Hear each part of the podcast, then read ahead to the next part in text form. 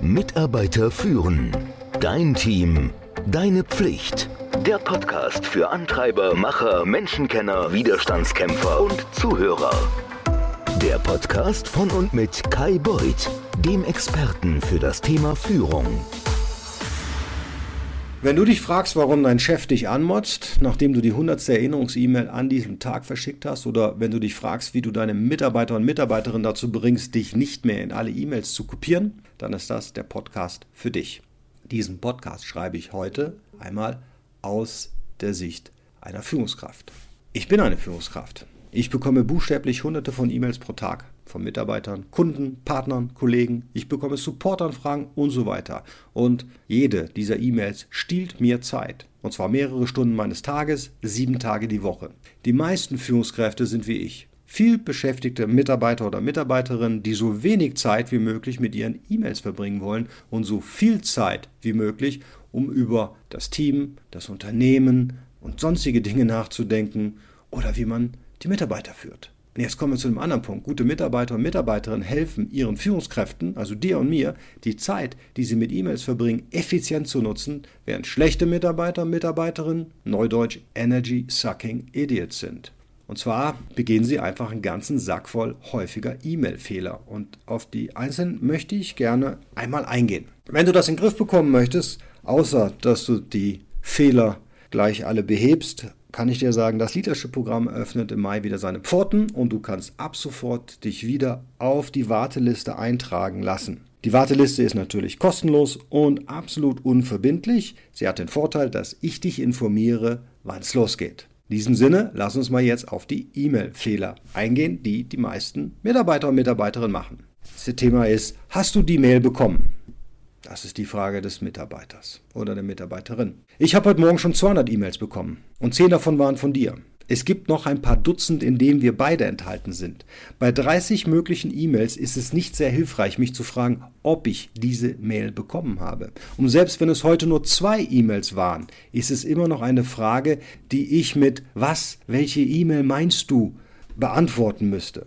Erspar also mir diese Worte und erklär mir von Anfang an, auf welche E-Mail du dich beziehst. Zum Beispiel, hast du die Mail über das Angebot für Kunden ABC bekommen? Wenn du deine Fragen mit Kontext füllst, dann wirst du mir helfen, viel glücklicher zu sein. Und das gilt im Übrigen nicht nur für E-Mails. Ja, das wäre die erste Reaktion einer Führungskraft auf einen Fehler eines Mitarbeiters. Zweite, For Your Info Forward Doppelpunkt. Ein 30-seitiger E-Mail-Thread mit 14 verschiedenen Verfassern. Meine Antwort? Du machst Witze, oder? Du hast mir gerade einen riesigen E-Mail-Thread weitergeleitet und dein einziger Kommentar ist FYI in der Betreffzeile. Ich werde diese E-Mail öffnen, dann werde ich nach unten scrollen und das Scrollen nervt. Und am liebsten würde ich dich feuern. Keine Führungskraft und auch sonst niemand hat genug Zeit, um sich einen riesigen E-Mail-Thread durchzulesen, um herauszufinden, was du denn interessant finden könntest. Also sag mir stattdessen, was an dem Thread interessant ist. Noch besser ist es, wenn du die interessanten Abschnitte kopierst und sie deutlich am Anfang der E-Mail einfügst. Zusammen mit deiner Erklärung, warum diese Abschnitte interessant sind. Ähnlich wie bei dem obigen Beispiel, Hast du die Mail bekommen, machst du mir das Leben leichter und du sparst mir Zeit, die ich nutzen kann, um über deine Beförderung nachzudenken, anstatt Sherlock Holmes zu spielen, um herauszufinden, worauf du hinaus willst. Kommen wir zum dritten Fehler. Weiß nicht, ob du das kennst. Die nur Betreffzeilen-E-Mails. Hier meine Antwort. Wenn ich schon dabei bin, sind E-Mails, die nur aus der Betreffzeile bestehen, eine wirkliche Last. Ich weiß, es ist trendy und manche Mitarbeiter und manche Mitarbeiterinnen halten es für clever. Aber in Wirklichkeit erwarte ich etwas im Text der Nachricht. Also solltest du mich dafür belohnen, dass ich mir die Zeit genommen habe, deine E-Mail zu öffnen, indem du mir das gibst, was ich erwarte. Und wenn ich eine Nachricht öffne, die leer ist, dann sieht es einfach so aus, als hättest du vergessen, das zu schreiben, was du wolltest. Ich muss dann herausfinden, dass die Betreffzeile die Nachricht ist. Oder ich muss dich bitten, deine Absicht zu erklären. Meistens habe ich für beides keine Zeit. Also lösche ich deine E-Mail einfach und mache weiter. Viertens, E-Mails mit falschem Betreff oder noch besser ohne Betreff. Hier meine Reaktion.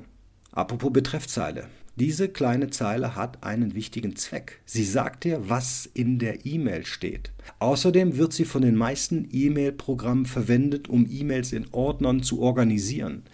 Wenn es dir also wie mir geht, dann findest du die Suchfunktion von Apple Mail bestenfalls rudimentär wenn nicht sogar nervig. Wenn du also nach Informationen suchst, dann ist die Betreffzeile das am häufigsten gesuchte Element. Hilf mir also dabei, Dinge schneller zu finden, indem du allgemeine Formulierungen vermeidest und immer aussagekräftige Betreffzeilen schreibst. Das Wichtigste ist, dass du auf eine Nachricht nicht mit anderen Informationen antwortest, die nichts mit der Nachricht zu tun haben, wodurch die Betreffzeile unbrauchbar wird. Und wenn doch, dann ändere die Betreffzeile. Ah, hier kommt mein Liebling. Der ist bestimmt in jedem Mal passiert. Allen antworten, also reply all. Meine Antwort: zweimal prüfen, einmal senden.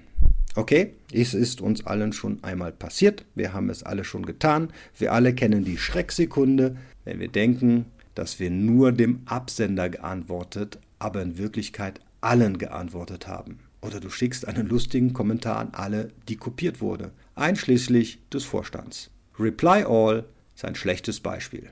Und diese Art von Fehlern kann von einfach nur witzig bis hin zu einem Grund zur Kündigung reichen. Deshalb lohnt es sich immer, die Kopfzeile deiner E-Mail mindestens zweimal zu überprüfen, bevor du auf die Schaltfläche Senden klickst. Prüf also, dass die Betreffzeile korrekt ist und dann stellst du sicher, dass die Nachricht nur an die Person geht, die du erreichen willst. Und schließlich, dieser Fehler ist auch ein lästiger Zeitfresser. Wir alle haben jeden Tag mit dem zu tun und nicht nur Mitarbeiter und Mitarbeiterinnen sind schuld daran. Auch Vorgesetzte, also du, machst diese Fehler. Was solltest du also tun, wenn dein Vorgesetzter einen dieser Fehler macht? Nun, nix. Denn der Chef darf das auch. Deshalb ist er ja der Chef, oder? Und denk dran, mehr führen, weniger ausführen. Mitarbeiter führen. Dein Team. Deine Pflicht. Der Podcast für Antreiber, Macher, Menschenkenner, Widerstandskämpfer und Zuhörer. Der Podcast von und mit Kai Beuth, dem Experten für das Thema Führung.